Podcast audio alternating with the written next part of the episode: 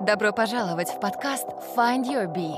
В определенный момент понять то, что ты уже сам не вывозишь и попросить помощи. Я живу так, как я хочу и умею жить. Правда, люди должны идти к своей мечте, несмотря ни на что. Мы говорим о нашем времени, обществе и поиске новых смыслов.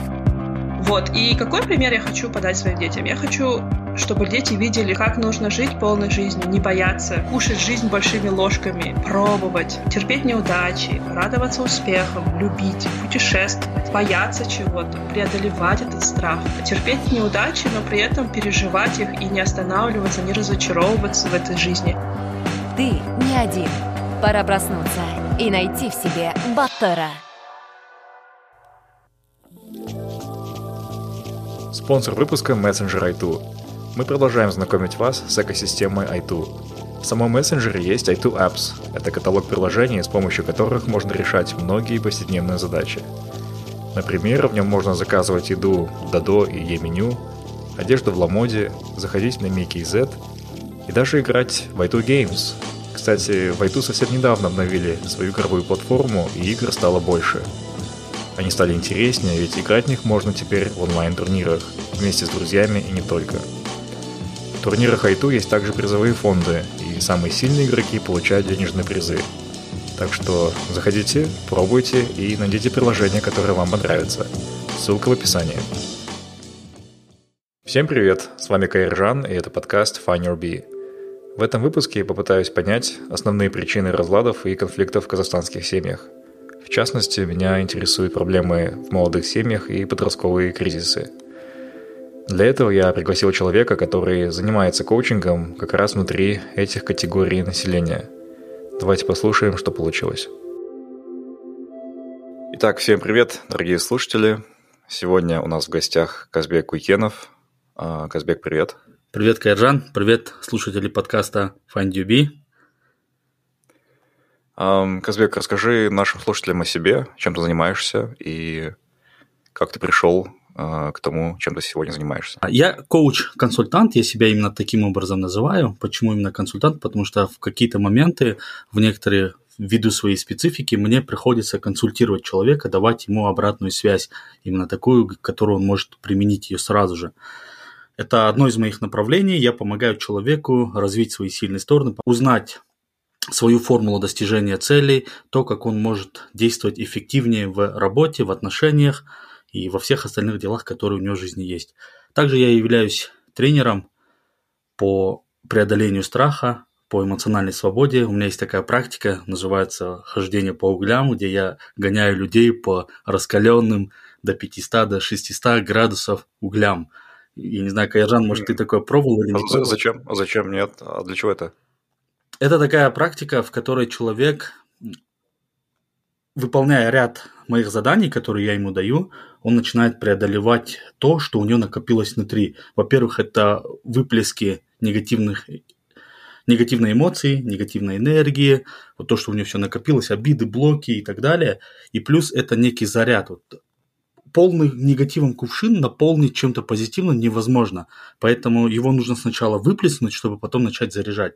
И углехождение – это такая некая практика, которая помогает и освободить этот кувшин, и при этом его и наполнить еще, чтобы человек зарядился этими эмоциями и начал достигать свои цели. Интересно. Так. И какой у тебя получается бэкграунд, как ты пришел к этому через образование, либо какой-то жизненный опыт, э, что послужило? Как я пришел к этому? Здесь, наверное, не я сам пришел к этому, а именно жизнь привела. Я, я люблю так это говорить. Почему именно жизнь привела? Потому что все события, которые происходили в моей жизни, они способствовали тому, чтобы я сейчас занимался тем, чем я занимаюсь.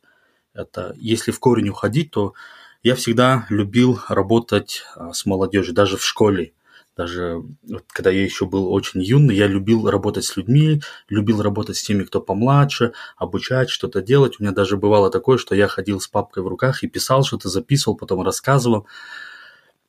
И это было всегда рядом со мной. Но основным ключевым триггером было то, что в 16 лет, в 15, точнее, если в точности брать, в 14 лет у меня не стало отца, а в 16 лет у меня не стало матери – И причем они ушли в таком в раннем возрасте для человека.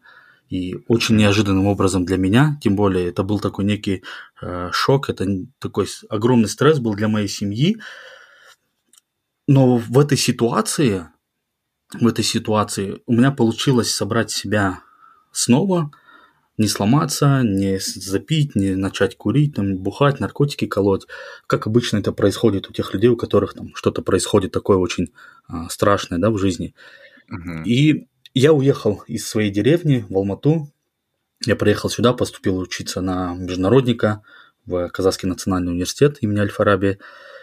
И в один момент, когда я учился на втором курсе, я решил попробовать поработать в лагере, в обычном детском лагере, вожатым, вожатый воспитатель, как по-разному их называют. И когда я работал э, вожатым в этом лагере, я увидел ту часть, в которой меня очень хорошо слушают, ко мне прислушиваются, и это нравится очень сильно людям и мне.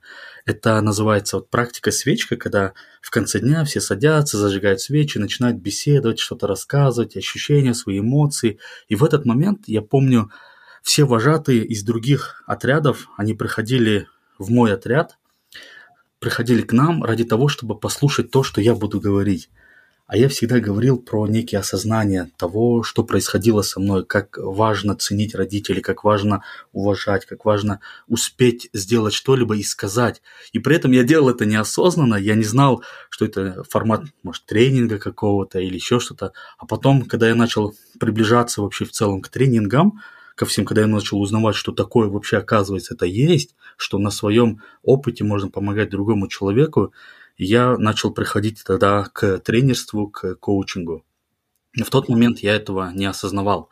И однажды, когда я закончил уже университет, поступил в магистратуру, я пошел работать по специальности, но в тот момент я понял, что, точнее, в корне понял, что я не буду этим заниматься, я не хочу быть международником, я не хочу быть дипломатом, я хочу работать с людьми, но у меня не было очертаний конкретного, а что именно давать, а что именно делать. И тогда мы с друзьями начали запускать своего рода проекты, такие же самые тренинговые лагеря. Можете сейчас знать, вот есть школа Жанна Урпак. И тогда я почувствовал всю силу себя как тренера, когда я начал давать вот эти свои практики, которые я раньше давал, и при этом давал результат. И самый, один из самых долгосрочных результатов в, э, в этих практиках это было то, что подросток, ребенок, менял свое отношение к своему родителю. Если он раньше агрессивил, то он это переставал делать. И, соответственно, когда я почувствовал, что я могу что-то давать ценное людям, именно такое важное, важное, связанное с родителями, я полностью погрузился в тренерство, в коучинг, и тем самым я познакомился и с коучингом сильных сторон, и начал это активно сейчас продвигать. И это основной мой, можно сказать, заработок, это основная моя деятельность, это то, чем я дышу, живу. Моя работа – это мой образ жизни, можно так сказать.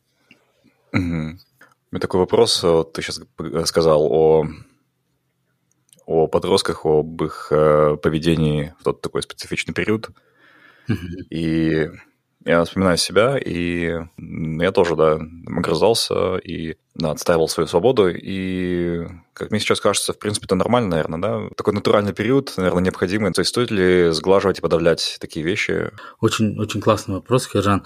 Здесь, я думаю, что в любом случае коррекция некая нужна. А почему? Потому что в этот момент в подростковом возрасте идет некое такое закрепление, формирование да, подростка, его мировоззрения – то, как он видит этот мир, то, как он будет воспринимать это все. Понятное дело, там есть его природа, но есть то, что вкладывается в любом случае родителями. И здесь важно, важно эту коррекцию некую проходить. А, с двух сторон должна быть работа однозначно, вот, а, со стороны родителей и со стороны самого подростка. Во-первых, родители должны понимать, что ребенок никогда не был ребенком, а родитель был ребенком, и он понимает, что такое бывает, и немножко терпения да, нужно выработать здесь и некое такое доверие. Со стороны ребенка нужно тоже понимать, что его родитель никогда не был родителем. И он сейчас, возможно, да, воспитывает. Вот, допустим, если это первенец или даже если второй ребенок, в любом случае каждый же индивидуален, и он должен тоже быть, ну, грубо говоря, снисходительный. Они должны друг другу идти навстречу, потому что отношения, с одной стороны, не строятся. И вот здесь, когда вот под, у подростков такое вот случается, когда у меня очень много, да, было в опыте такого, когда очень агрессивные ребята проявляются именно таким образом, что начинают психовать где-то на какие-то комментарии, реплики родителей, доходит до того, что там могут уйти из дома или еще что-либо сделать. Вот в этот момент mm-hmm. нужно просто отслеживать, да, уметь отслеживать свои эмоции. Родителям нужно немножко уйти в доверительную такую позицию, наверное, а ребенку нужно уйти в понимание, потому что только так пройдет согласие да, в семье, и только через разговор. Вот я всегда говорю, что самый лучший инструмент это, это диалог.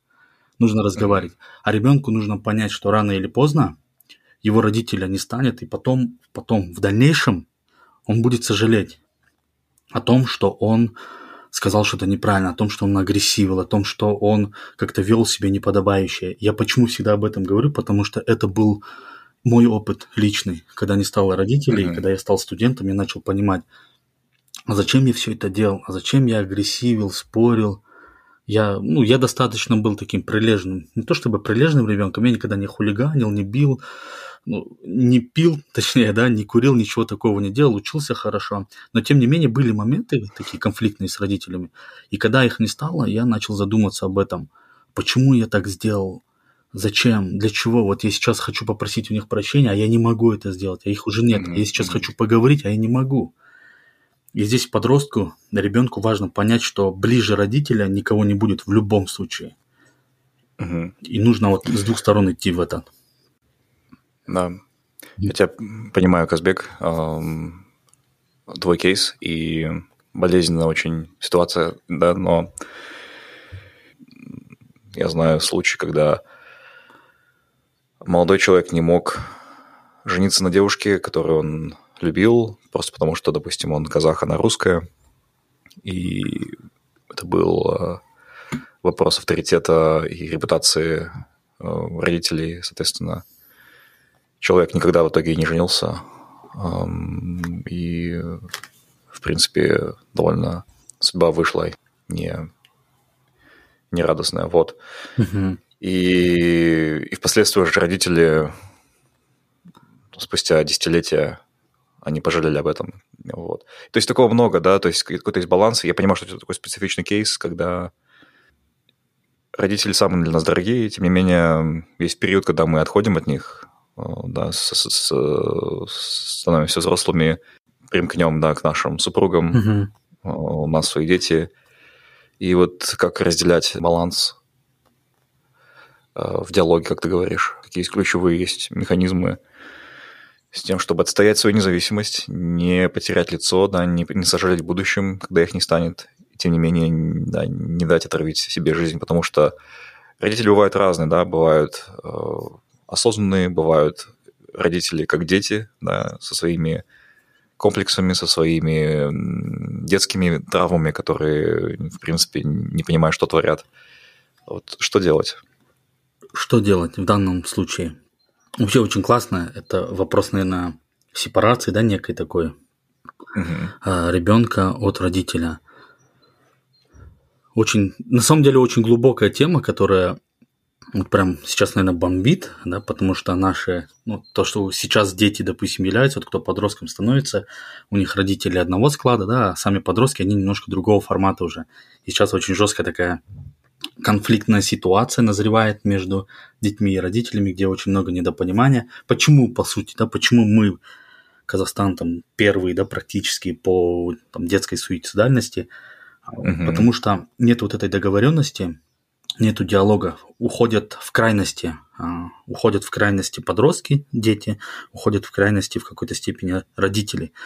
Здесь важно понимать, что, допустим, со стороны, со стороны родителя должен идти такой этап по отношению к своему ребенку, когда он выстраивает именно вот этот вопрос доверия, да? когда он ему не постоянно, допустим, его контролирует гиперопека, а когда идет вопрос доверия – чтобы, допустим, там он хочет с друзьями пойти погулять, да, как бы родитель может его отпустить, и, но договориться, да, сказать так, а куда идешь, зачем, как идешь там и так далее, а кто там будет, чтобы родитель был спокоен, и ребенок понимал, что в случае чего родитель знает, где я нахожусь, допустим, да, вот такие вот элементарные вещи, и что родитель сможет там в случае чего прийти, забрать меня и так далее.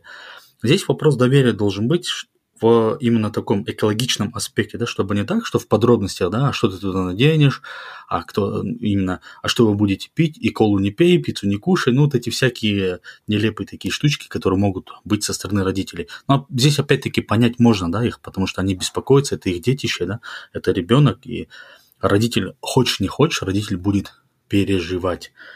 Вот. А здесь можно разделить эти две вещи, допустим, на мальчиков и девочек. Да, вот со стороны парней, если брать, со стороны подростки, мужчины, как у меня это да, происходило в жизни.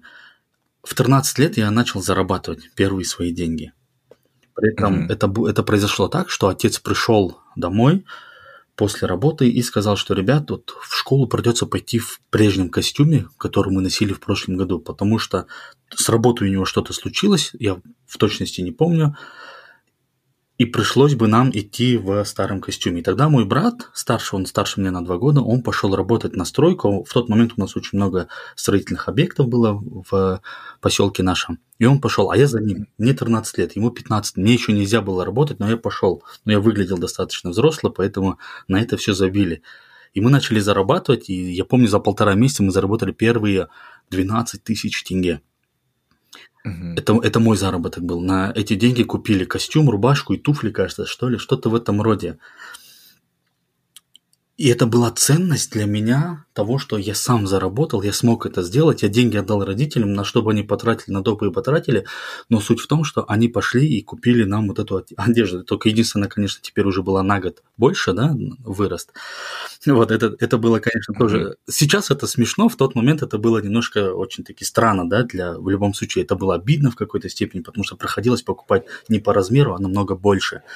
К чему это все, да? Почему я рассказал именно вот этот момент? Это то, что мальчиков, парней нужно воспитывать именно с позиции вот доверия, помогать ему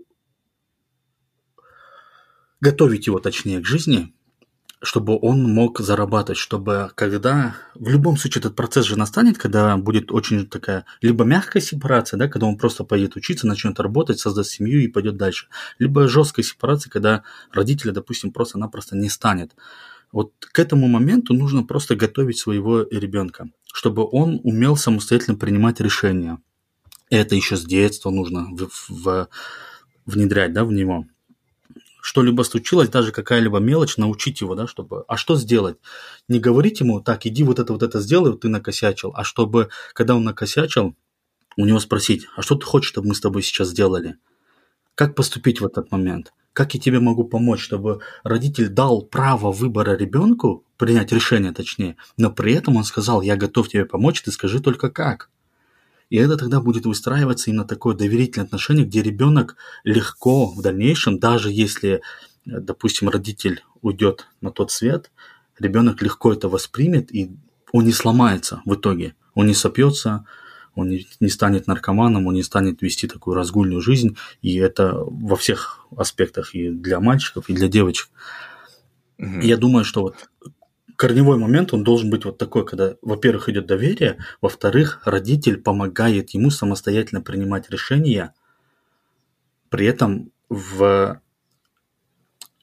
воспитывая в ребенке вот эти духовно-нравственные такие качества, да, Именно такое вот воспитание, чтобы шло. Чтобы ребенок умел принимать правильное решение и умел анализировать ситуацию самостоятельно. И тогда все будет прекрасно. Тогда и сепарация легко пройдет. И ну, у парней я... У меня есть, кстати, такой вот момент, Кайжан, не знаю, вот, а, согласишься с этим или нет, допустим, я немножко с парнями более не то чтобы более жестко веду себя, но более строже чуть-чуть, нежели с девушками допустим, да, mm-hmm. вот, допустим, ученицы, допустим, да, если это девочки, с ними более по-другому мы общаемся, нежели с парнями. Для парней у меня как бы такая не хладнокровность, а и некая вот как готовка к жизни, да, идет, что вот, да. вот, ну вот такой вот момент. Я, я тебя понимаю, я тебя понимаю. Что скажешь насчет этого? Я лично считаю, что я бы своей дочке не говорил бы, чтобы она там, что ее цель, условно, выйти замуж, э, там, или главное для нее семья или что-то такое, я бы, в принципе, дал ей собой, наверное, в жизни увидеть, понять, что она хочет. Вот. Uh-huh, uh-huh. И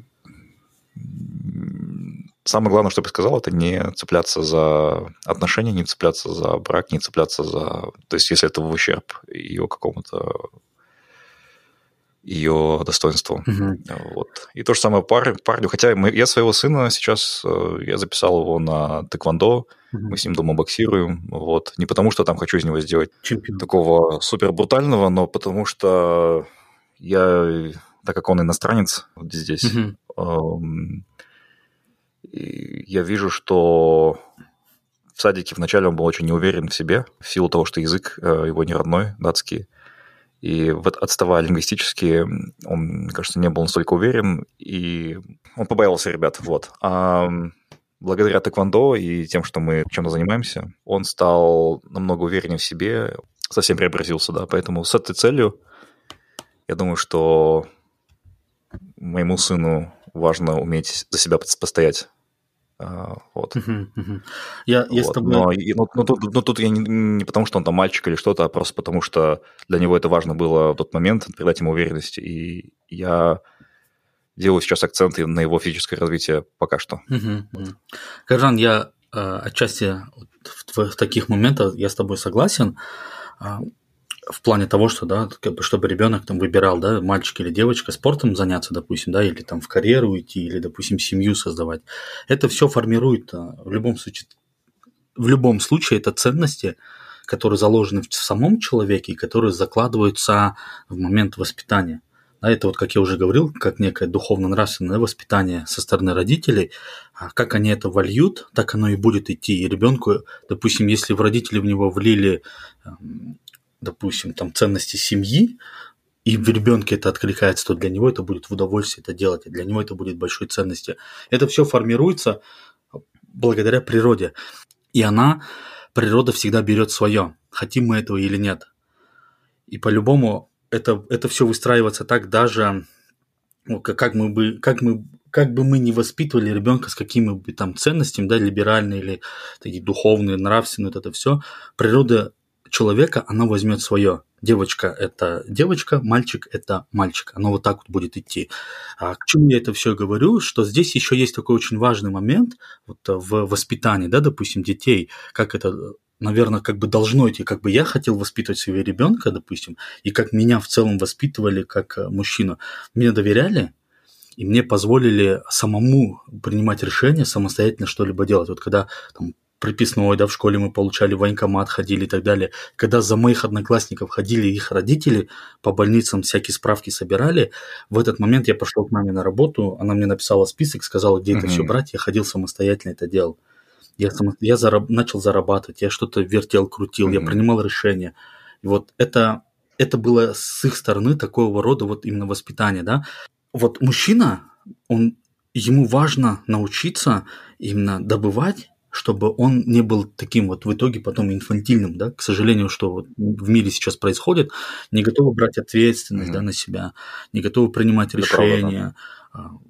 Вот, допустим, сейчас такая еще тенденция пошла, да, что вот э, институт семьи, он разрушается, потому что не хотят создавать брак, потому что много в доступе стало, и девушки говорят, не, не осталось настоящих парней, которые вот берет ответственность, тащит, делает, да, ведет за собой за ним, как будто ты за горой находишься.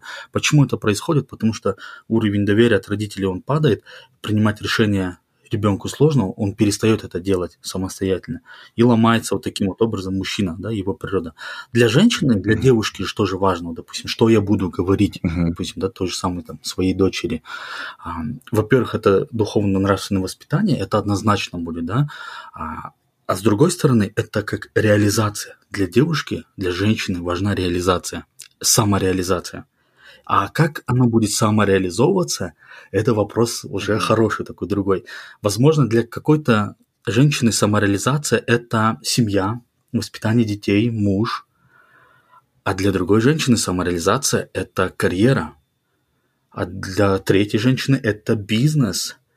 Для другой благотворительность или так далее. Но вот суть в том, что у каждой женщины может быть своя некая самореализация – и важно для нее вот пройти именно вот этот момент, чтобы она самореализовалась.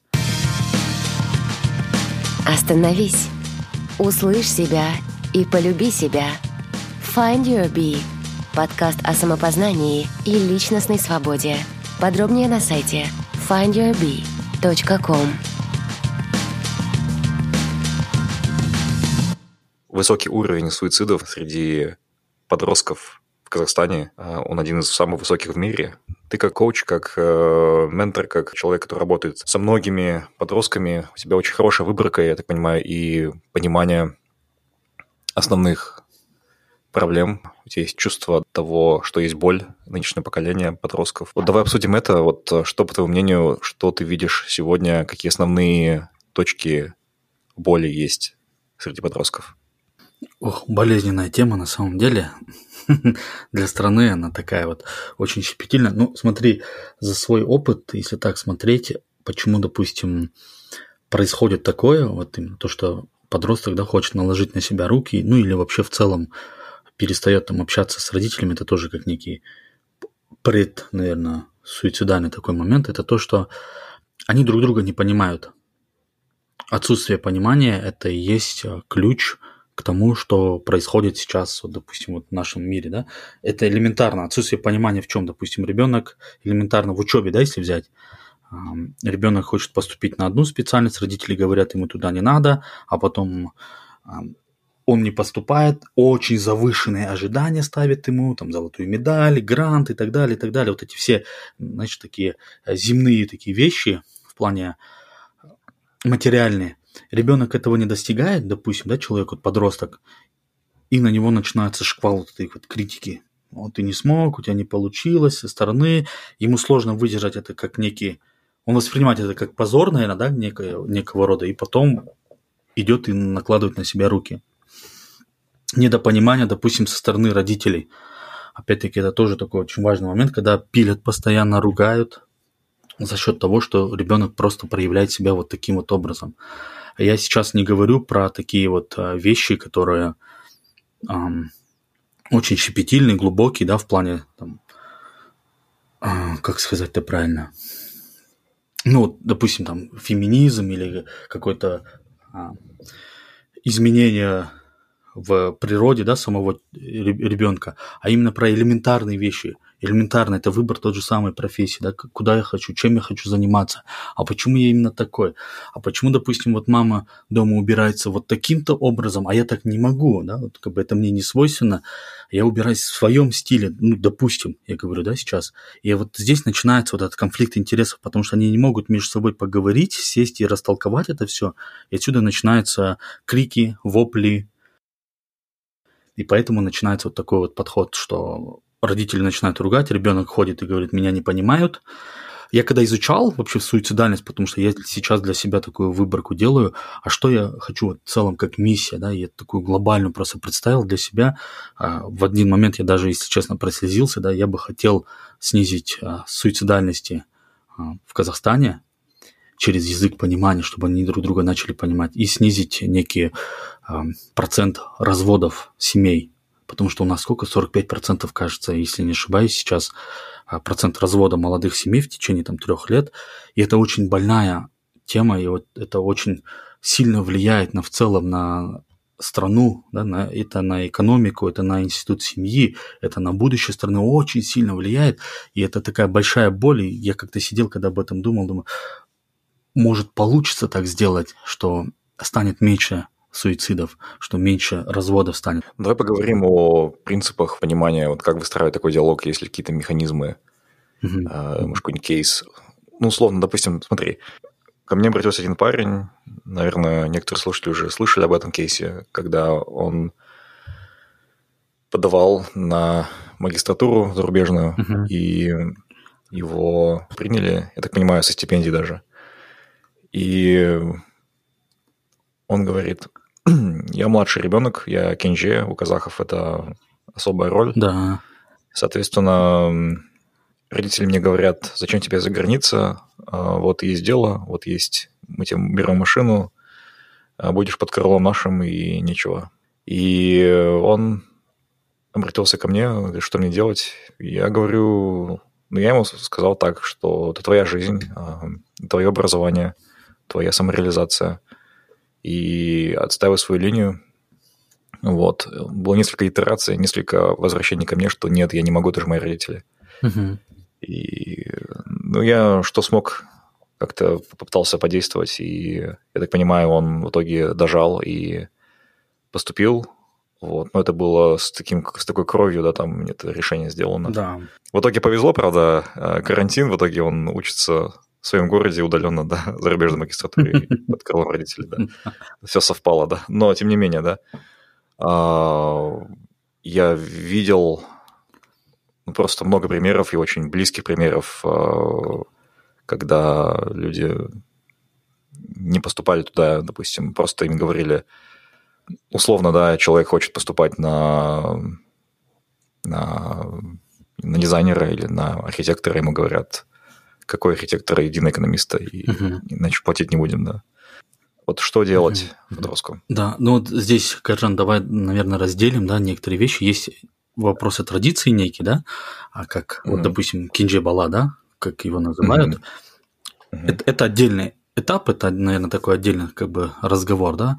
А традиции в любом случае с неба не берутся, они для чего-то были созданы, и вообще, если взять казахскую такую именно казахское воспитание, нравственность, да, вот эта, которая была испокон веков, не которая сейчас утрируется нашими родителями как-то, да, из крайности в крайность это все переходит, а испокон веков то, что шло, в ней есть доля мудрости, причем большая мудрость, и она заложена, потому что, ну, наши деды, все-таки прадеды, да, они не были глупыми, я бы так сказал. Вот это, но это отдельный пласт э, для общения, вот, mm-hmm. да, насчет кинджибала и так далее. Вот, а касательно профессии, то, что ты сейчас говоришь, это круто. Это вот классный момент, один из вариантов, точнее, это, наверное, один из, одна из причин того, почему там есть суицидальность среди подростков. Потому что начинает родитель давить, бомбить, свою линию гнуть, а подросток этого не хочет, он хочет другую стезю пойти, но ему не дают, ему не позволяют, иди сюда, либо мы так бы либо мы тебя не будем оплачивать, либо мы тебя не будем там поддерживать и так далее. Здесь, во-первых, подростку, самому человеку, да, нужно понять, что родитель, возможно, не знает, что есть сейчас другие профессии, и что сейчас является тенденцией некой, да, потому что мир меняется в любом случае, ему важно донести до родителей и показать, что, смотрите, очень много всего происходит сейчас в мире, и мир меняется. А родители, к сожалению, у них э, не то, что они, вот я не говорю про закаменелость, а это все равно некие советские такие отплески, да, то даже мы это родились а, в советское время, допустим, и все равно есть некие такие отголоски, да, некой стабильности, того, что ну, надо стабильную работу, чтобы я вот зарабатывал вот так, вот так, вот эти все вещи, они есть. А, важно понимать, что сейчас стабильности не существует, и мир меняется чуть ли не каждые там 72 часа каждый раз что-то новое происходит, информация обновляется, там, за три дня можно забыть полностью всю информацию, которая пришла вот там, несколько дней назад. И вот сейчас вот это происходит. Во-первых, здесь с двух сторон должна опять-таки идти работа. Подросток должен доносить это как-то, пробовать своему родителю. Родитель должен тоже вникать в это и смотреть, какие сейчас есть тенденции. Он должен прислушиваться к своему ребенку. Если говорить о том, что, да, допустим, экономист это стабильно, и очень много еще говорят о том, что на экономистов очень много идут учиться, но я скажу так, что экономистов на самом деле много, но и при этом спрос очень тоже большой на них, и профессиональных их мало. Если это его направление, это если ему прям очень сильно нравится, то он там добьется успеха. А это, если это не его, то он вряд ли будет по своей специальности работать. Для подростка, для подростка я всегда вот, вот у меня сколько учеников, я одну вещь всегда говорю. Не рассматривайте свое высшее образование как некие, как это, как основу для своего будущего это не может являться не основой, это может, может являться только неким дополнением. Если ты прям не можешь вот договориться со своими родителями, вот прям вообще никак не получается, просто пойти по той специальности и договорись с ними, да, скажи, вот я пойду, я отучусь, я принесу вам диплом, но дальше я работать буду в той сфере, где мне нравится. Возможно, в любом случае жизнь так строится, что все не зря в любом случае, да, и человек, когда обучается какой-то профессии, это а, зря потерянное время не бывает, да, это, но это, к сожалению, требует большой осознанности со стороны человека самого. При этом это не означает, что ты просто тупо учишься, сидишь, да, на этой специальности и, и получаешь это образование. Здесь зависит еще все от самого человека, насколько ты будешь проактивен во время обучения. только учеба или же что-то ты будешь делать.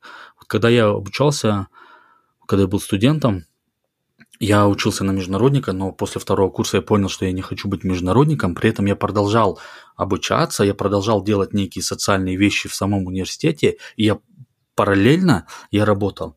Я работал в лагере, я проводил другие э, тренинги, мини-сессии, да, вообще в другой сфере, но я этому учился. Я очень много волонтерил в той сфере, в которой мне нравилось. И в итоге что произошло? Я работаю там, где я хочу, а не там, куда я пошел.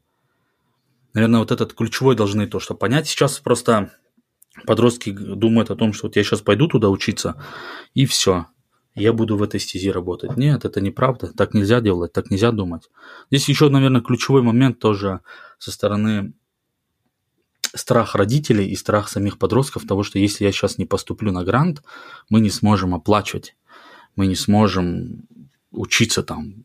Это такой вот тоже вопрос, знаешь, если честно, очень странно, потому что сейчас мир такой вот век технологий, да, Кайжан, я думаю, ты прекрасно это понимаешь сам и можешь подтвердить это, да, то, что можно не учиться в университете и при этом получить сейчас профессию, и причем очень хорошо зарабатывать. Ну да. Да. А здесь... Ну, ну, с другой стороны, да, есть, конечно, вот э, исключение, вот мне, я уже говорил в предыдущем эпизоде, у меня брат кардиохирург, а я инженер, да, и, принципе, вряд ли возможно, не учась э, много лет, э, получить образование, но, ну да, другие профессии не знаю, связанные с медиа, допустим, они, конечно же, легче усваиваемые индивидуально дома, наверное, через курсы. Да, конечно, есть, есть такие профессии, где нужно учиться очень много, очень много практиковать, я согласен в этом плане. Медицина это особенно, но есть те, которые можно пару месяцев поучиться и начать зарабатывать. И здесь, знаешь, вот, а, вот сейчас только вспомнил этот момент, о, о котором я всегда тоже говорю и стараюсь а, применять это в своей жизни, и очень, ну, слава богу, получается. И подростку, и ребенку, и родителю важно понять одну вещь, я так понял, а, что вот мир, в котором мы живем, это, это материальный такой мир. Да? Это мы сейчас пришли сюда, а потом нас в один момент не станет. Мы в любом случае да, уйдем с этого мира рано или поздно. Mm-hmm. И что наши цели совместные, наши договоренности, наши отношения должны выходить за рамки этой жизни. И когда за рамки они этой жизни выходят, тогда перестает идти ценность э, материального мира. Тогда, в этот момент, когда родитель и ребенок этот поймет, тогда родитель для себя поставит эту галочку, что для меня важнее, чтобы мой ребенок был счастлив, нежели успешен. Потому что, как я это понял, вот, да, за свою небольшую жизнь, что Успешный человек вряд ли будет счастливым, вряд ли он будет испытывать искреннее счастье. Но счастливый человек, он может достичь успеха, потому что в состоянии счастья легче достигать то, то к чему ты как бы хочешь прийти. И вот это важно понять. А состояние счастья – это то, что может выходить за рамки этой жизни. Это, это может выйти далеко. А, допустим, успех – это то, что ограничивается здесь. Вот достиг человек, а что, что дальше? А куда дальше – человек умирает, и он не получает, он не забирает с собой все свое богатство, машины, квартиры, дома и так далее. Оно все остается здесь, поэтому здесь важно просто и родителю, и ребенку прокачивать свою духовную часть и просто понимать, что это все не уйдет туда. И важно, чтобы человек сейчас получал удовольствие от того, чем он занимается, чтобы он чувствовал состояние, вот это счастье, чтобы он чувствовал сам и мог делиться этим. И это намного важнее, а, это, наверное, один из главных факторов того, что можно договориться со своим родителем о своей какой-либо деятельности, если на это будет упор делать а, сам подросток, ребенок. Но и опять-таки, если родители к этому тоже расположен. Здесь это тоже такой диалог, диалог, опять-таки. Диалог. Конечно, да. Только разговаривать и разговаривать о высоком, разговаривать о да. таком, о большом. И нужно опять-таки еще, вот это уже такая тонкая часть, да, в свою, если тему так уходить немножко, это понимание природы. Нужно просто понимать своего родителя, почему именно так он думает, почему именно так он а, принимает решение, почему именно так он говорит мне. Или на ребенка посмотреть и сказать, а почему именно так он думает, почему он хочет именно вот эту специальность выбрать. Или вот так вот работать, потому что по природе для кого-то важна некая стабильность, да, предсказуемость в этом мире, а для кого-то важна наоборот непредсказуемость. Ему важно жить вот как, э, как рыба в воде, по, по течению плыть. Как пойдет, mm-hmm. так и пойдет. Здесь важно понимать вот природу человека. Понравился наш подкаст? Найди Find Your Bee без пробелов в соцсетях Facebook, ВКонтакте, Instagram, а также на наших каналах в YouTube и Telegram. Подписывайся и следи за новыми выпусками нашего подкаста. Как вовлечь э, вот таких вот родителей в, в работу? То есть приходится ли тебе подростка после работы с подростком выходить на родителей и как-то их не знаю, насильно, не насильно, но как-то привлекать, потому что без работы со стороны родителей, в принципе, бесполезно а, что-то внушать молодому человеку, девушке в 15-16 mm лет. Вот расскажи, как это работает. Да, ты прям классную тему затронул. Здесь есть, знаешь, такой вот момент очень важный.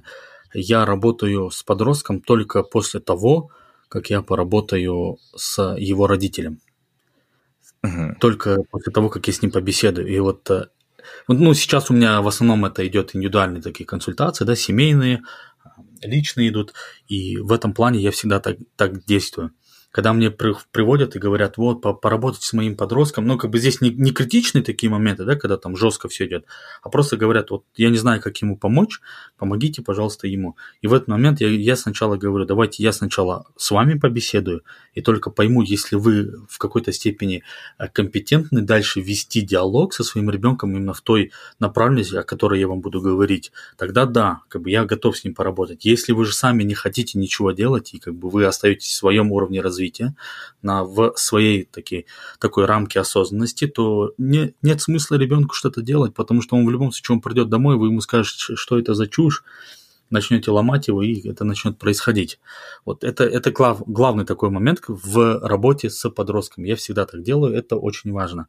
А что делать с такими вот, а, у которых, а, у, у, с теми родителями, у которых вот а, есть такие некие крайности, да, как некая радикальность, наверное, своего рода. Я помню, э, вот как ты говорил, да, с ними обрубать нужно или же э, идти все-таки договариваться, пытаться пробовать. Были такие кейсы среди моих клиентов, когда они говорили, вот родители ребенок, когда приходят, и родитель просто сказал, вот, а, допустим, у меня есть бизнес, мой ребенок будет продолжать а, вот этот вот бизнес, он запустит свой, если захочет, я ему дам эту возможность, ему учиться смысла нету дальше, ну, в плане там университета и так далее. Захочет, пойдет, не захочет, вот колледж ему достаточно будет. И у дочки то же самое будет. И когда я разговаривал с самим подростком, и с мальчиком, и с девочкой, а, когда я у них спрашивал, а как вот э, вы на это смотрите, да, то, что вам отец сказал, что вот вы хотите, ну, как бы он хочет, чтобы вы вот таким-то образом шли. И они сказали э, такую вещь, что у них в семье воспитание идет через духовность, да, духовное воспитание. И они говорят так, что вот родители сказали нам делать, ну, мы будем это делать. Но что самое интересное, родители не просто нам сказали, все, ты будешь так делать, ничего не знаю. Они и слушают нас, и спросили, хотели бы мы этим заниматься. И после этого они аргументированно доносили, почему важно, да, чтобы э, посыл родителя был в том, чтобы э, его ребенок, когда, допустим, родителя не станет, он это осознает прекрасно, да, что рано или поздно он идет, и чтобы его ребенок был на плаву, грубо говоря, и он ему готовит почву. Он рядом с собой его водит, он рядом с собой а, как бы, помогает ему этим самым, да. А вот касательно вопроса того, что делать, да, ребенку, угу. полностью уходить на 4-5 лет и говорить все, до свидания, или же, допустим, как-то пытаться договариваться, в любом случае нет такого человека, с которым невозможно было бы договориться. Я против того, чтобы там, подросток уходил, потому что вот мое мировоззрение, мое убеждение, оно заключается в том, что ну вот рай, да, рай находится в ногах матери, это в любом случае, и важно прислушиваться к родителям. Может, они что-то неправильно говорят, они не видят твою точку зрения, но диалог вести важно, и нужно учиться договариваться. Если ты не можешь договориться со своими родителями, то о чем можно будет договориться, ведя какое-либо свое дело – я, я вот я к тому, что я сам проходил через такой этап, а, у меня, да, у меня нет, допустим, родителей, мне не нужно было договариваться, но у меня есть моя тетя, которая взяла на себя полностью все обязательства за тот период, да, когда мы были совсем маленькими. Uh-huh ну, как совсем маленьким, это до 16 лет было, да, сестренка, она у меня вообще маленькая была, ей 6-7 лет было всего лишь на тот момент, и тогда, когда я принимал решение, я хочу пойти вот в эту степь, она говорила, окей, хорошо, приним... делай так, как ты считаешь э, нужным, но я всегда звонил ей, допустим, и мог посоветоваться, поговорить с ней. Когда я принял решение, что я не буду работать по специальности, я пойду в сторону а, тренингов, она начала мне говорить, ну, ты пробуй, конечно, делай это, я больше за стабильность, за то, чтобы у тебя был некий фундамент под твоими ногами. Я говорю, но я хочу вот так делать. Она говорит, окей, делай так, но в случае чего имей в виду. Вот мудрость да, матерей вообще в чем заключается. Если у тебя даже не получится, ты знаешь, что ты можешь ко мне прийти, я тебе помогу в любом случае встать на ноги обратно. Ну, я так сейчас а, грубо да, выражаюсь. Uh-huh. Но это так есть. И от нее я почувствовал это, то, что она именно так говорит. Ты пробуй, конечно, пробуй, делай. Я тебя поддержу в твоем выборе, в твоем выборе деятельности, это все. Но если у тебя не будет получаться, ты всегда знаешь, что ты ко мне можешь обратиться, я тебе подскажу или помогу, чем, чем могу. И был такой период, когда это же период, это, это же сфера услуг у меня, да, и угу. сложно работать. Здесь одна есть такая, точнее, сложность, это это нужно клиентов приводить, это нужно продавать, это нужно договариваться, это... а здесь стабильность отсутствует полностью просто. И вот в один момент был такой, была такая ситуация, когда полностью у меня не шло дело, потом очень сложно, оно очень, очень сложно шло, и практически приходилось вот просто а, копеечка появилась, я заплатил за квартиру, найду и все, и больше ничего, как говорится, лишнего, лишних средств не было. И тогда тетя мне говорила, может, ты подумаешь, может, все-таки попробуешь вот таким вот образом сделать. И тогда мы с ней договорились, я ей сказал, а давайте сделаем так. Вот вы, я у вас беру год. Если в течение года я не поставлю на ноги свою деятельность, то как бы я пойду по той направленности, которую как бы вы мне скажете. Угу. И мы как бы с ней вот так договорились, но я, я-то понимаю, что она мне не скажет через год иди туда или туда, даже если у меня не получится. Но это была некая такая договоренность того, что вот у меня есть год, и у меня нутро начало расти, что мне важно а, показать себе, что я могу это делать, что я могу зарабатывать, что я могу жить и помогать при этом людям. И то, что моя, допустим, это моя вторая мама, чтобы она увидела тоже, что я могу прокормить себя, я могу прокормить свою семью и дальше как бы удовлетворять вот эти все потребности, да, в плане еды, крова и так далее. Вот, и это была такая договоренность, и не прошло и года, как проект начал очень хорошо идти, соответственно, да, мой, и как бы тетя начала видеть эти результаты, и она хвалила, и она говорила, я бы в любом случае тебя не переубедила. Как бы зачем мне это делать, потому что ты в любом случае будешь делать то, что тебе нравится. А если я тебя сейчас переубежу и скажу, давай все-таки туда, оно может ну, как бы сломать. И она это понимала uh-huh. прекрасно. Хотя она человек еще той советской закалки, да, про стабильность, про вот эту профориентацию, это слово, которое я не люблю. Но все-таки я к тому, что эм, каким бы человек вот волевым не был и не говорил, можно договориться. И самый вот э, с любым человеком можно договориться. Важно знать подход, важно знать, как с ним разговаривать, через что, через факты и доказательства – или же через а, духовную направленность да, разговаривать с ним, или через перспективу разговаривать с ним. Нужно ребенку, ну, подростку, нужно понимать, как разговаривать со своим родителем каков у него стиль и как ему донести вот эту информацию. Но ни в коем случае здесь нельзя, да, манипулировать, а, сесть такой и сказать, ну, как бы начать там плакать, вы не хотите, чтобы я был счастлив или еще что-то в этом роде. А здесь просто нужно задать, да, хорошие вопросы. Мама, а что вы хотите, да, вот, допустим, мама, папа, что вы хотите, чтобы я был, да, был счастлив, была счастлива или был успешным. Угу. Вы хотите, чтобы я просто зарабатывал деньги и как, о, как овощ жил, проживал свою жизнь, построил семью и средний достаток был у меня, допустим, или вы хотите, чтобы я пребывал вот на, на вот этих высоких вибрациях, да, чтобы моя духовность росла, чтобы я занимался тем, что мне нравится, и при этом я мог зарабатывать на этом. И вот здесь можно, в любом случае можно найти подход, найти этот ключ, договориться. Ну, если он делать... скажет, какая духовность? Иди там это, что ты там, да? Ну, то есть такое же бывает, да. И Может, что вот как а, раз на раз не приходится, и родители всякие бывают. Мгм. Родители всякие. Я опять-таки говорю, если вот через духовность не получится, тогда через факты надо разговаривать с ним.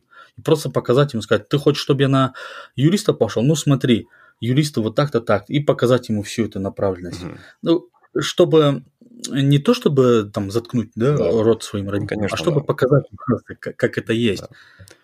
Ну и, и все-таки говорить вот о, поговорить о его детстве, допустим, да, с родителем можно то же самое сделать.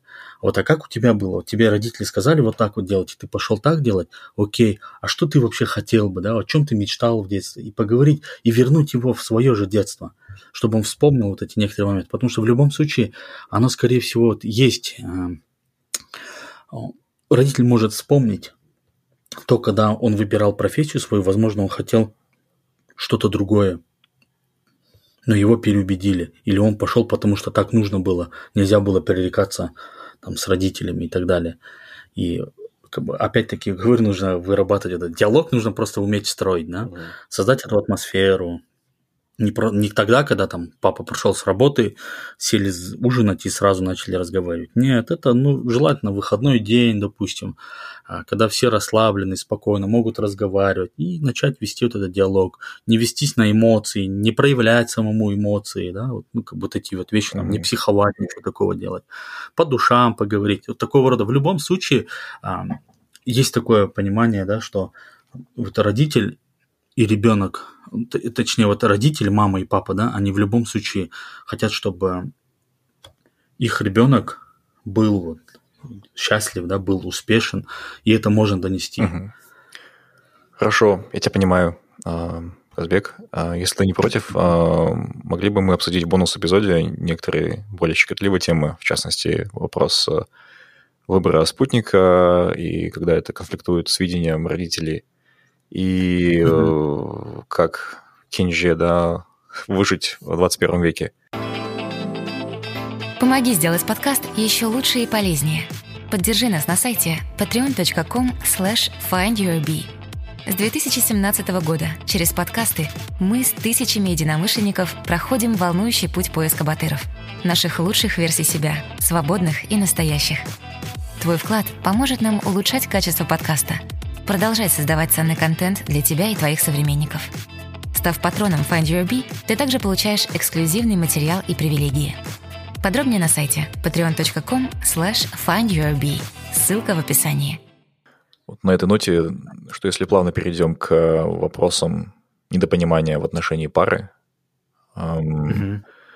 что по твоему опыту, наблюдениям приводит чаще всего к, к разводам, конфликтам в семье, с чего начинается, э, вот. Тем более, что такая статистика у нас. Я, кстати, удивлен такой статистикой. 40%, да, с чем-то ты говоришь, это 45, ну я слышал, что да, то есть 45, да. практически как в, в Дании, где они сами говорят, у нас все плохо с институтом семьи, э, вот э, и у нас относительно традиционного общества такая же цифра. Что случилось? Я думаю, это вопрос неосознанности. Очень много браков строится на в позиции вот э, влюбился и все, и решили пожениться. Как бы на этом. У человека, когда он строит отношения для, для мужчины и для, в целом для женщины, важно понимать перспективу да, отношений. Не вот эти розовые очки, которые есть, а именно понимать, а куда это пойдет дальше, а как они будут строить это все. Ради чего? Вот как я говорил, мне нравится просто вот эта вот фраза, да, когда э, в браке мужчина и женщина должны понимать, что их цели выходят за рамки этой жизни. Если они выходят совместные цели, то брак будет очень крепок, брак будет очень далеко идти. Если же нет, то брак, скорее всего, распадется. Это опять-таки с понимания этого всего идет, это такое вот ключевое, да, на чем оно может держаться. А как выяснять отношения? А вот через понимание, можно сказать, жизни, да, как это все устроено. А можно уточнить, сори, а что, что ты подразумеваешь под выходит за рамки этой жизни? Вот как это понимать? Это понимание того, что я не вечен, и я, ну, как бы, сейчас, я не вечен, я в любом случае, да, уйду из этого мира. А где я буду находиться? Я буду находиться вот в бесконечности, да, вот э, рай или ад и так далее. И суть в том, что а, тот человек, с кем я строю свои отношения, а, с ним же я и буду находиться вот а, в том мире в бесконечность, куда уйдет наша душа, что наши души, они будут как бы вместе. И вот когда человек начинает это понимать, что а ради чего он это делает? Ради того, чтобы прожить вот эту жизнь вместе, заработать, э, воспитать детей, заниматься сексом и путешествовать и все? Или же это что-то высшее, да? Это как некое служение обществу, это как служение Всевышнему идет. Вот. Здесь важно просто вот понимать. И когда это строится вот на уровне того, что есть выше, понимание, да, того, куда это все приведет в итоге, тогда целостность будет идти. Я вот когда когда я говорю про, когда цели выходят за рамки этой жизни, я говорю про вот эту бесконечность, про другой мир, угу. а, а не про материальный вот этот мир. Смотри, а вот многие люди, ну в том числе я, я до сих пор не понимаю степень своей веры, да, но, но вот такими категориями, да, люди, людям очень сложно судить выхода за рамки жизни у людей. Для многих только есть эта жизнь, физическая, материальная, больше нет другой жизни. И mm-hmm. вот что нам грешным делать, да, что остается, вот как не разрушить семью, какие еще есть инструменты, если религия либо какая-то духовность не есть наша сильная сторона, вот что мы можем еще сделать, чтобы улучшить эту статистику, да, сохранять семью. Um, Понял. Да, может, не все у нас в Казахстане религиозны, у нас такая, знаешь, фасадная религиозных людей есть, люди ходят в мечеть, в церковь, э, дань традициям старшим, но я часто сомневаюсь, что у тех или иных людей это искренне, угу. вот, осознанно, поэтому вот что еще может быть фундаментом да, укрепления семьи? Вот классно ты момент затронул такой, что э, вообще, если так взять, вот религиозность, она даже не показатель того, что человек там придерживается канонов, да, каких-то, то, что mm-hmm. это будет там целостно или нет, потому что он может это делать на показуху, но при этом не соблюдать вот эти вот моменты. Это, это правда, это, к сожалению, да, это, это, это, это как и есть. А, помимо, вот если брать материальный мир, допустим, что поможет сохранить отношения да, именно между мужем и женой? Вот почему это вот, вот все случается, для чего это? Это вот это вопрос недопонимания, да, идет. Когда мужчина не понимает там свою женщину, или когда женщина не понимает своего мужчину. Опять-таки это вопрос остается э, вопрос ценностей. Да, а что мужчина, допустим, хочет от брака? Что жена хочет от брака? Куда они идут совместно, да, какие у них цели, как они хотят воспитывать детей, сколько они хотят. Ну, это эти вопросы, которые важны для обсуждения, и важно, чтобы здесь у них не просто они попадали друг в друга, да, именно а, ценности сходились, а здесь вопрос стоит в том, чтобы они могли договориться, потому что ценности в любом случае они могут меняться. Да? Они, они, они свойственно крутиться вот таким вот образом и подстраиваться где-то под человека – и поэтому, и поэтому я думаю, что здесь важно вот по опыту, да, если говорить по опыту, важно, чтобы вот эти ценности, они совпадали. А из чего строятся вот эти ценности, это вот другой уже вопрос. Да, почему, допустим, вот это недопонимание идет? А потому что они не понимают друг друга природу. Мой муж дурак, там порой бывает, говорят женщины. Или наоборот. Мужчина говорит, да, она какая-то странная у меня, непонятная. А в чем непонятность? В чем странность? Когда начинаешь задавать вопросы, вот я тебе приведу, да, пример такой, вот как-то встретил я одного своего знакомого, и он так поделился мыслью о том, что э, он разводится со своей женой. Я говорю, опа, вот это поворот. Почему? Ну, он говорит, я для нее все, а она нет. Ну, как бы, она все время пилит и пилит меня. Я говорю, что на тебя пилит-то? Просто так же не будет она пилить тебя, правильно? Он говорит, ну вот, я для нее все, я ей подарки, билеты в Турцию, там, я не знаю, в Дубай, машину дарю, телефон дарю, это все. Но как бы она все равно меня пилит. Я говорю, а что она тебе говорит? Что, как она тебя пилит? И тогда он говорит, ну она там, давай в этот, приходи домой на обед, а я же постоянно на работе, говорит, как я приду на обед? Давай вместе сделаем это, давай вместе сделаем то. Я и так ее, говорит, обеспечиваю, да, а она еще вот это вот требует. И тогда я понял, вот момент вот этот, почему они разводятся. Они просто не поняли друг друга язык любви. Его, Серьезно? да. Да. его язык любви это подарки, и он думает, что он, когда дарит что-то, он показывает свою любовь. А ее язык любви это время. Ей важно, чтобы он с ней проводил время. И он ей дарит машину, а для нее машина это ничто по сравнению с тем, что если бы он пришел, грубо говоря, на обед и пообедал бы с ней вместе дома, или пригласил бы ее на свидание, допустим, или просто сказал бы, пойдем, дорогая, погуляем по парку, для нее важно время, не важно, а, это какое-то такое дорогое да, время, ну, в плане там в ресторан куда-то пойти или еще вместе куда-то слетать, а это элементарно провести вместе это время. И вот я понял, вот в тот момент я просто убедился, да, это один из таких примеров, на нем нельзя, конечно, делать выводы, но изучая весь опыт того, с кем я работал, а это более трех тысяч, наверное, подростков а, и родителей, да, и там приблизительно около трех тысяч это выходит, и много кто находится в разводе, вот если взять из, из всех клиентов, которые были, да, там, наверное, вот процентов 50, вот я не хочу врать, но где-то примерно так, это в основном а, приходили матери-одиночки, вот я не, не люблю так называть это, не люблю говорить, но которая одна воспитывает своего ребенка. И вот когда мы вкопали вот в причину, да, почему это все произошло, почему разошлись, и понимание того, что у них разные языки любви, и у них разный язык э, донесения информации или понимания или фильтра. Это вот то, чем вот я сейчас занимаюсь. Одна из направленностей – это именно чтобы муж и жена поняли друг друга языки, язык общения, как э, мы мыслим, как мы доносим информацию, как мы воспринимаем этот мир. И вот на этом фоне очень часто начи- начинается то, что э, они начинают ругаться, а после это приводит к разводам. Это, это я сейчас про язык любви, да, про, проговорил, что вот э, у мужчины такой, у женщины такой, они не знают друг друга язык любви и не хотят на нем говорить даже элементарно это уровень осознанности, опять-таки, да, тоже.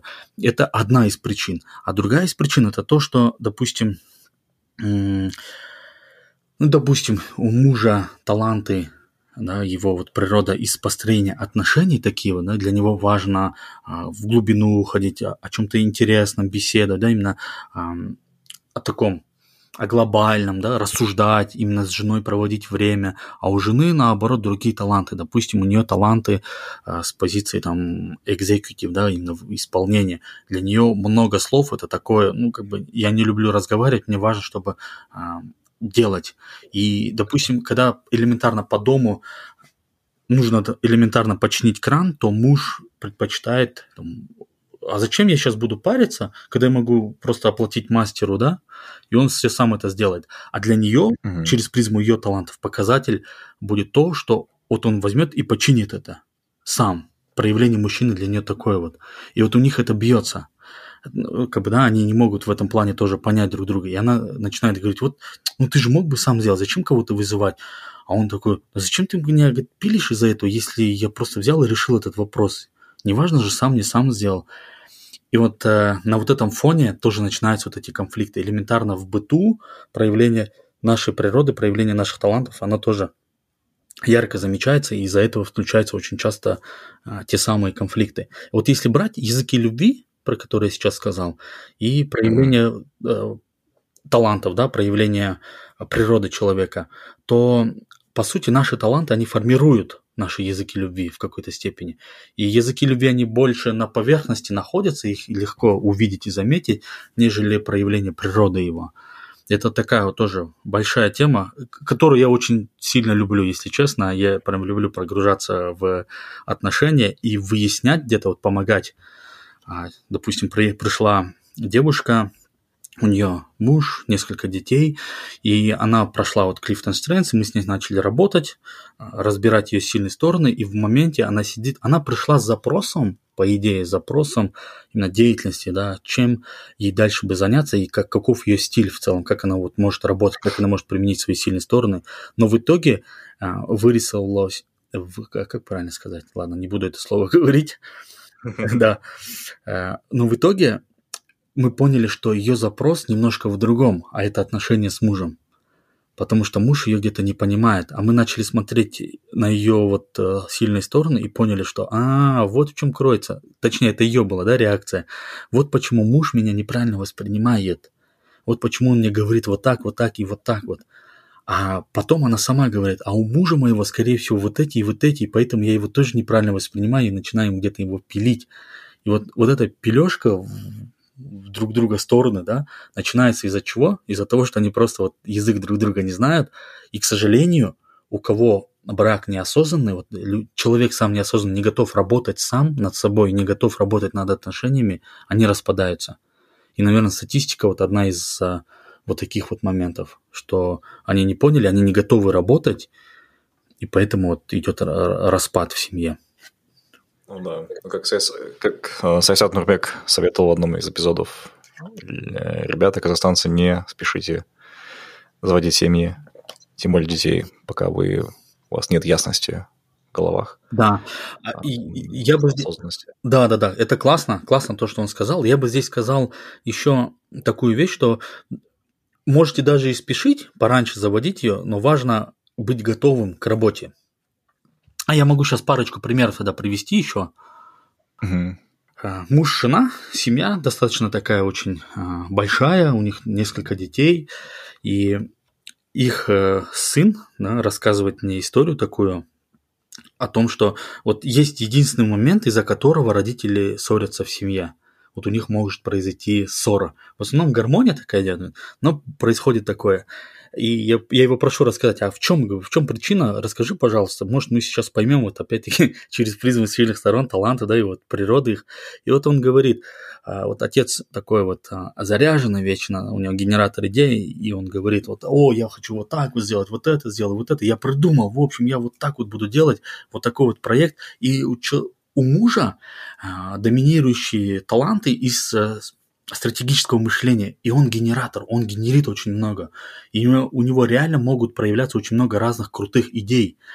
Но у жены есть такие таланты, как осмотрительность и, скорее всего, дисциплина. Да? Это то, что я вот понял, да, это моя как гипотеза. А она ему говорит, ты все равно это не сделаешь. У тебя все равно не получится. Ты сейчас вот сейчас горишь, горишь, а завтра ты забудешь об этом. И он начинает ей говорить, о, ты меня не слышишь, а она ему в ответ, ну, как бы ты все равно это не будешь делать. И вот таким вот образом возникает вот конфликт в семье. Они не поняли друг друга из-за того, что язык как бы донесения информации, он разный. Он как стратег доносит, да, а она как исполнитель доносит. И вот такие вот вещи могут быть у всех разные. И наоборот, может быть, жена, наоборот, генератор, да, а у мужчины он а, как бы талант из домена влияния, да, и он может ее начать пушить, а она из-за этого начнет закисать, ты как бы на меня а, воздействуешь неправильно, или не то чтобы неправильно, а как это слово звучит, ты на меня давишь, потому что инфлюенсеры, да, это такие вот таланты, которые а, могут пушить человека, а если да. Да, человек не готов как бы делать, он может генерить, ему нужна помощь, чтобы начать это делать. А инфлюенсер начинает давить, и отсюда муж и жена, вот она, ссора пошла, да, как бы своего рода. Угу. Потому что они просто угу. друг друга не поняли. Ну и какое, какое решение в данном случае практическое? Если один пушит, другой для другого это давление в, в личное пространство, не знаю, что можно сделать? Здесь нужно разговаривать и, и проговаривать, что мне важно, что для меня важно. И, допустим, mm-hmm. муж должен, ну, допустим, если один пушит, другой не пушит, допустим, э, муж пушит, жена как генерит, да, а, но ей, допустим, сложно реализовывать это. А, здесь она должна подойти и сказать, слушай, вот для меня важно и мне нужно, допустим, вот такая вот такая такая помощь с твоей стороны или твое проявление вот так. Мне нужно, чтобы ты меня, допустим, поддержал, поговорил со мной, э, услышал меня, да, вот именно вот такого рода, допустим. И а муж, допустим, сказал, а для меня вот важно и ценно вот вот это вот, чтобы когда я говорю, вот можно вот так сделать, или когда я начинаю пушить, чтобы человек начал это реализовывать, и тогда я могу его усилить. Они, ну, нужно разговаривать между собой, что для меня важно, что для меня ценно, и что мне нужно, в чем я нуждаюсь, и чем я могу быть полезен. И когда они просто будут знать, вот муж знает свое, а, жена знает свое, и когда они этим делятся между собой, тогда это вот хорошее решение. Но суть в том, что чаще всего они даже свои не знают вот эти... Они даже свои, свое проявление не понимают правильно. И, mm-hmm. Да, и начинают обесценивать э, свои, можно сказать, сильные стороны. Вот есть книга «Пять языков любви», сейчас увидел в интернете, mm-hmm. Гарри Чепман. Наверное, то, что стоит почитать да, по этому поводу, по языкам любви, по тому, какие потребности есть у вашего партнера. Обязательно, обязательно. Я, я тоже ее рекомендую всегда прочитать. Я даже в своем э, подкасте, вот всегда «Сила талантов» тоже разбираю эту тему и связываю ее с талантами. Именно показываю человеку, чтобы он увидел, что есть некая связь между ними. Это, во-первых, это разные вещи, но опять-таки у них есть схожесть. И языки любви важно развивать это. Это однозначно, это на любом уровне, можно сказать, отношений. Это даже с семьей можно делать. Это не обязательно в паре муж-жена. Это даже с коллегами mm-hmm. можно понять. Это даже вот брат, сестра, бабушка, дедушка, дети. Очень важно для детей вот воспитание детей, понимание языков любви. Да, это очень важный аспект. Это прям обязательно должны родители знать. Да, это правда. А, давай мы перейдем к следующему блоку. А, в твоей деятельности одно из таких фирменных слов это талант. Uh-huh. Вот. И твой подкаст называется Сила талантов. Uh-huh. Для слушателей расскажу, что я сам проходил воркшоп а, с Казбеком, где вскрылись некоторые мои сильные стороны. Вот расскажи о важности понимания сильных сторон. А, вообще в, в классической, да, какой-то даже психологии в классическом мире усовершенствования многое делается акцента на поиск своих слабых сторон и работы угу. и работе над ними. А в данном случае считается, что это не очень эффективно.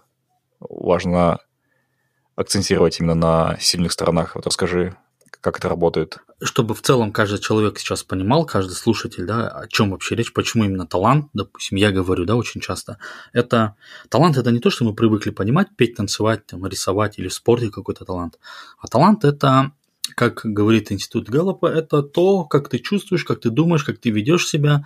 Это твой фильтр восприятия мира. Это то, про что я сейчас во время всего эпизода говорил, рассказывал. Это наше проявление, это наша природа. И это есть вот талант. А почему важно mm-hmm. знать?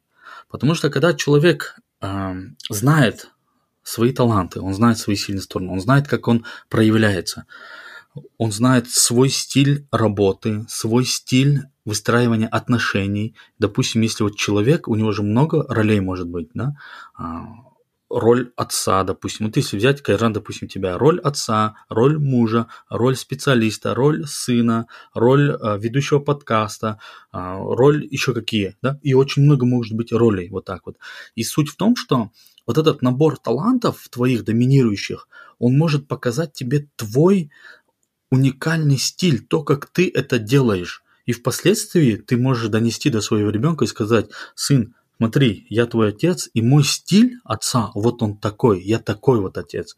И я могу передавать тебе, точнее, я буду общаться с тобой через вот этот вот язык. Родителям также донести, супруге или в работе, да. Я инженер, и я мой стиль достижения цели или мой стиль продуктивности и эффективности, он вот такой вот. Я это делаю вот таким-то образом, свойственным только мне. Потому что в институте Гэллопа есть э, такое математическое доказательство уникальности человека, да, где они приводят то, что первые твои 10 талантов, если попробовать привести вероятность другим человеком, там сумма такая э, триллионы, что ли.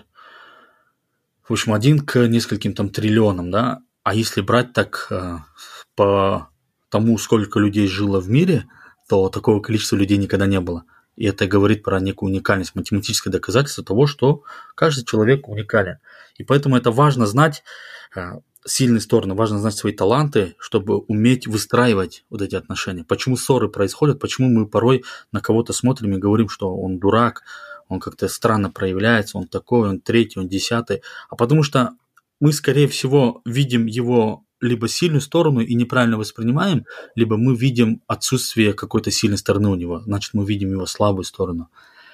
Вот, и это, когда ты это знаешь, себя, это очень сильно влияет на твои отношения, потому что а, мир меняется сразу, потому что ты смотришь на человека и думаешь, а, он оказывается неплохой человек все-таки, а это его талант какой-то вот проявляется. И это, по сути, дает некое оправдывание да, другому человеку но при этом это оправдывание идет очень таки экологичное. это не с позиции того, что человек начинает заморачиваться, вот как ты сейчас, да, Кайран, сказал про слабые стороны, да, сидит и думает, mm-hmm. а, со мной что-то не так, я какой-то не такой вот странный, непонятный. А он начинает задумываться о том, а что со мной так? Что со... у меня есть сильно, что есть я на самом деле? И часто бывает такое, что вот э, неправильно просто люди воспринимают наши сильные стороны, и мы они думают, что это слабая сторона, они говорят тебе, о, это твоя слабость, ты это неправильно делаешь, там, ты слишком много эмоций чувствуешь, или ты слишком а, позитивный такой, да, у тебя это маска, люди начинают давать обратную связь. Я сам с этим сталкивался очень часто раньше, как только я нач- начал изучать свои сильные стороны, когда я начал понимать эту силу, да, когда я увидел, как это мне помогает, увидел ценность этого, тогда у меня рухнули все шаблоны, я начал жить по-другому, я начал воспринимать мир по-другому и людей в целом. Да, здорово. Но, к слову, можете обратиться к Казбеку, к его подкасту, к его сайту. Я думаю, можем даже ссылку да, сделать на, на этот опрос, на этот инструмент э, Галлопа, да. Э, по поиску сильных сторон. Да, здесь главное, чтобы каждый слушатель понимал, что по вот поиск сильных сторон, этот Clifton Strengths, этот тест, как бы не я, не Кайржан, я даже являюсь коучем, да, коуч-консультантом по, этой, по, этому, по этому инструменту, мы на этом не зарабатываем. Тест человек самостоятельно проходит, самостоятельно оплачивает э, в институт Гэллопа. Ну, это чтобы люди правильно поняли, да, весь посыл, что это, это, это реклама, но это реклама, которая дает на самом деле большую ценность. Каждый даже вот сейчас отзывается очень хорошо, но при этом ты всего лишь прошел а, один такой вот разбор, да, своего рода. Я в этом уже три года нахожусь, и ценности я очень много могу доносить, и поэтому я, наверное, и создал, да, свой а, подкаст «Сила талантов». Почему? Чтобы людям доносить это. Люди, слушайте, делайте. Ты можешь пройти тест, ты можешь самостоятельно делать разбор. Не можешь пройти сам самостоятельно разбор, приходи ко мне, я тебе помогу в этом. Вот. Чтобы люди просто поняли этот посыл наш с тобой. Да, Казбек, расскажи о своем курсе по поиске талантов, э, по определению своих сильных сторон, как наши слушатели могут о нем узнать побольше, как записаться. А здесь, если говорить про курс, у меня есть шестинедельный индивидуальный курс, на котором я полностью разбираю человека по полочкам и воедино собираю, можно сказать, а, в него одного самого. А каким это образом да, происходит. Человек приходит, и мы начинаем с ним работать. Один раз э, в неделю мы встречаемся и начинаем это э, разбирать. В итоге что происходит? Человек после курса понимает свой уникальный стиль достижения цели, вот как мы сейчас проговаривали, да, вот эти вещи, как э, человек может строить отношения, его стиль в его ролях и некие комбинации талантов, которые его постоянно усиливают на эффективность, на продуктивность, и это идет все в течение вот э, шести недель. А, мы к описанию прикрепим сайт, и можно mm-hmm. также это все прослушать и делать это самостоятельно на моем подкасте, вот «Сила талантов», можно пройти тест и самостоятельно разбирать свои сильные стороны. Если не получается это сделать самостоятельно, я всегда к услугам каждого человека. Любая точка мира, время, неважно, делаем разбор без проблем. И плюс, Кайржан, для ваших слушателей, для слушателей подкаста FindDB, я делаю скидку в размере 10 а, тысяч тенге со своего индивидуального курса, который длится 6 недель. Пусть это будет бонусом, чтобы люди больше старались а, благодаря вам развивать свои сильные стороны, становились эффективнее, становились счастливее и обретали некую свою формулу достижения цели, достижения успеха. Спасибо, Казбек. Да, и ссылка с курсом будет в описании, вы можете почитать, посмотреть и записаться. Um, я вот что думаю. Я думаю, что мы, uh, мы можем остановиться здесь mm-hmm. и перейти к бонус-эпизоду, где мы обсудим некоторые uh, горячие топики, да, uh, в частности, углубимся, наверное, в вопрос, да, в кейс выбора спутника жизни, когда это абсолютно противоречит традициям семьи, либо пониманием, какова должна быть супруга, либо супруг. Можем поговорить о вопросах эффективности, uh-huh. продуктивности, достижения целей.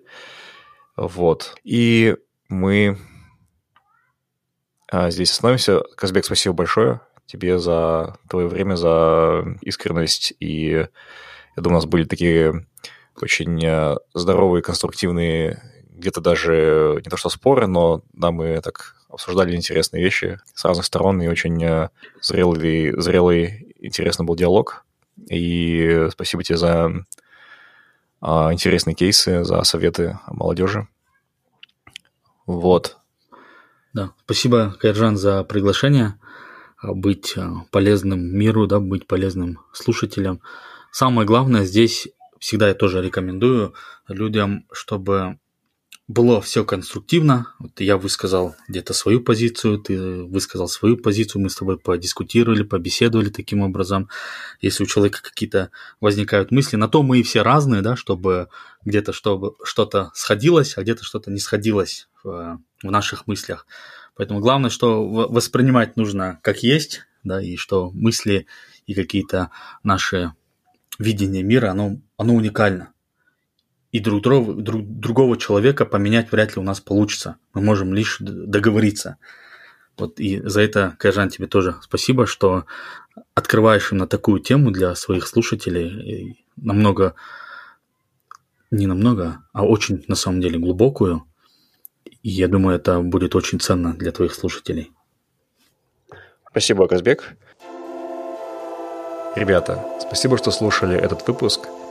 Напоминаю, что у выпуска есть большое, почти часовое продолжение в Патреоне. В бонусе мы с Казбеком будем немного спорить о том, как быть кинже в 21 веке, как выбирать и согласовывать спутника жизни с родителями, если он или она по тем или иным причинам не соответствует ожиданиям родителей. Мы также продолжим говорить о суицидах поглубже и о чувстве долга и стыда покинувших родину казахстанцев. А еще напоминаю, что вы все еще можете записаться на курсы подкастинга от FineRB в ближайшее время, где мы научим вас делать крутые подкасты в собственной спальне. Все ссылки в описании. До скорого.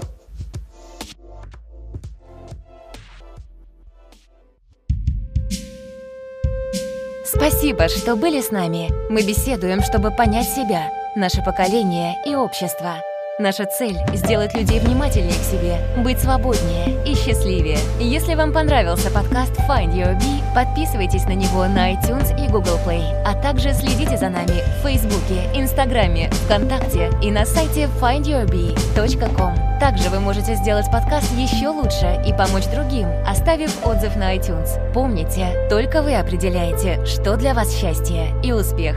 Найди в себе своего баттера, и твоя жизнь больше не будет прежней.